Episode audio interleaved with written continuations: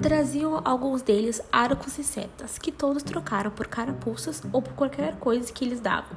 Comiam conosco do que lhe dávamos, bebiam alguns deles vinho, outros não podiam beber, mas parece-me que lhe avezarem o beberão de boa vontade. Andavam todos tão dispostos, tão bem feitos e galantes, com suas tinturas que pareciam bem. Acarretavam dessa lengue quanto podiam, com muito boa vontade, e levaram aos batéis.